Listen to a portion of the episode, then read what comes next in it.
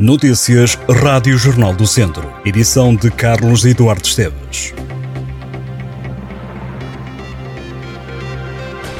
Uma mulher de 62 anos foi detida pela PSP de Viseu por furtos de roupa numa loja de um centro comercial da cidade. A suspeita passou a zona de caixa sem pagar, tinha escondido as peças de vestuário no valor de mais de 100 euros. Foi detida pela PSP e presente a tribunal. A Polícia de Segurança Pública anunciou a detenção de seis automobilistas que foram apanhados a conduzir com álcool a mais.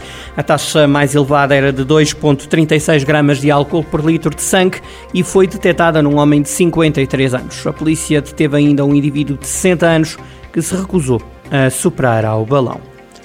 Várias associações de pais do Conselho de Viseu pedem uma reunião com caráter de urgência ao vereador responsável pelo pelour da educação queixam-se que estão sem respostas a problemas colocados no início de mais um ano letivo e lamentam que nas reuniões anteriores o autarca não tenha estado presente e a equipa que enviou não tenha dado informações esclarecedoras aos assuntos abordados.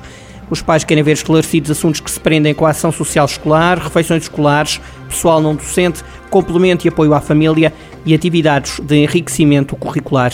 Neste último ponto, os pais e os encarregados de educação Chama a atenção para o facto de as aulas já terem arrancado e ainda não estarem a decorrer as AEC, as eh, atividades de enriquecimento curricular, agora competência dos municípios. O vereador da Educação assegura que até ao final da próxima semana as AEC vão arrancar. O autarca acrescentou que o facto de as AEC ainda não terem arrancado não é problemático, porque se trata de uma atividade facultativa e só agora é que as escolas e pais podem fazer os planeamentos. Pedro Ribeiro deixou ainda a promessa que vai reunir também na próxima semana com as associações que enviaram o um e-mail, esclarecendo que no primeiro encontro, marcado três dias antes do arranque das aulas, só pôde estar meia hora porque teve de sair para estar com o Ministro do Ambiente, Pelouro, que também faz parte das suas funções. A produção de mel na região caiu este ano de forma acentuada. Foi o que adiantou Rafael Guimarães, da Associação de Apicultores da Beira Alta, que estima uma quebra para menos de metade da produção, isto quando comparado com o ano passado. Em 2022 estima-se uma produção de 80 toneladas, quando o ano passado foram feitas 200. A produção no Conselho de Viseu foi muito baixa em 2022, mas alguns conselhos como Sátão e Aguiar da Beira até conseguiram inverter a tendência e produziram mais mel. Já na Serra do Caramulo registrou-se um pequeno aumento da produção. Isidro Ferreira, da Associação de Apicultores da Montanha, refere que deverão ser produzidas umas 18 toneladas de mel, ainda que se tenha verificado uma subida da produção no Conselho de Tondela, houve zonas como em Vilar de Besteiros e Mosteiro de Fráguas com perdas totais. A Câmara de Sinfãs vai continuar a cobrar a taxa mínima de IMI 0,3% no próximo ano. A medida foi aprovada recentemente pelo Executivo Municipal. Além da cobrança de taxa mínima, a Câmara, presidida por Armando Morisco, vai avançar com um acréscimo dos descontos para famílias com filhos, beneficiando assim a poupança familiar no Conselho. As famílias beneficiam de uma redução que pode ir dos 20 aos 70 euros no IMI, de acordo com os números da autarquia. O Carregal do Sal promete lutar até às últimas instâncias contra a decisão do Tribunal Arbitral do Desporto, o TAD, que rejeitou a previdência cautelar apresentada pelo clube para evitar desde já a descida à primeira divisão distrital. O chamado caso Carregal do Sal começou quando o Conselho de Disciplina da Associação de Futebol de Viseu puniu o clube carregalense com 10 derrotas e consequente descida da divisão de honra para a primeira distrital. A decisão do órgão máximo da disciplina do futebol distrital chegou na sequência de falsas declarações apresentadas pelo Carregal do Sal na época passada.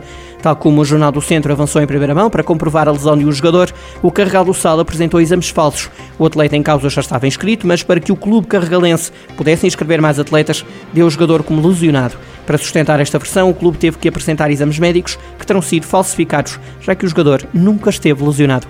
O Carral do Sal lembra que a decisão, agora tomada pelo TAD, não obteve sequer unanimidade dos seus próprios árbitros decisores e que, por isso, vai continuar a lutar. No próximo domingo, o Carral do Sal entrará em campo no Grupo Sul da Primeira Divisão Distrital. A equipa joga fora de casa contra o Valta Açores a partir das 3 da tarde. Dois clubes de futsal do distrito apuraram-se desde já para a próxima eliminatória da Taça de Portugal. No sorteio que decorreu na cidade do futebol, São Martinho de Mouros e Unidos da Estação, únicos representantes do distrito nesta fase da prova rainha de futsal, entraram no lote isentos. Sendo assim, ambos os clubes seguem já para a segunda eliminatória da Taça de Portugal de futsal. As duas equipas estão quase a começar os respectivos campeonatos. O São Martinho de Mouros inicia o campeonato da terceira divisão já este sábado. O clube de Reisende recebe o Desportivo da Ordem às 5 da tarde. Já Unidos da Estação só começará a época em outubro, mais precisamente no dia 8. O clube do Conselho de São Pedro do Sul recebe o Futsal Tarouca para a primeira jornada da Divisão de Honra de Futsal da Associação de Futebol de Viseu. Estas e outras notícias em jornaldocentro.pt.